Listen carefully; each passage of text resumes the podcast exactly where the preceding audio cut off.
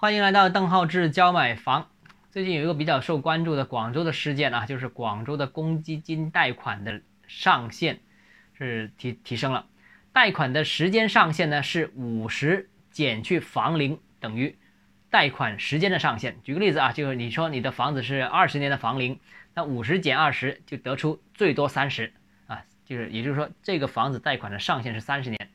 啊，但是实际多少呢？实际就是以五十减去这个房龄的实际年限。那贷款的最长时间是三十年啊，那这个对于一些买老旧一点的二手房又想动用公积金的买家是一个好事情了，因为按照老的政策，公积金买二手房贷款的上限是二十年，现在由二十年调整到三十年，是多了十年时间，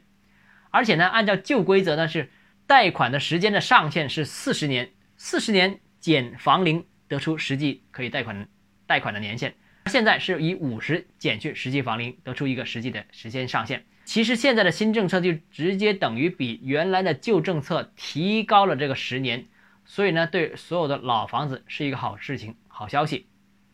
但其实呢，这个商品房呃贷款政策一直以来都是这样的，就是像我们现在看到的公积金政策，只不过现在公积金贷款政策的调整啊，往商业贷款的那个方向去靠近，无论是这个审批年限也好，各方面也好。所以呢，我觉得呢，对市场会产生一定的支持，特别是那些老的二手房想动用公积金的，按照旧政策，可能以前是二十年的，现在就提高了啊，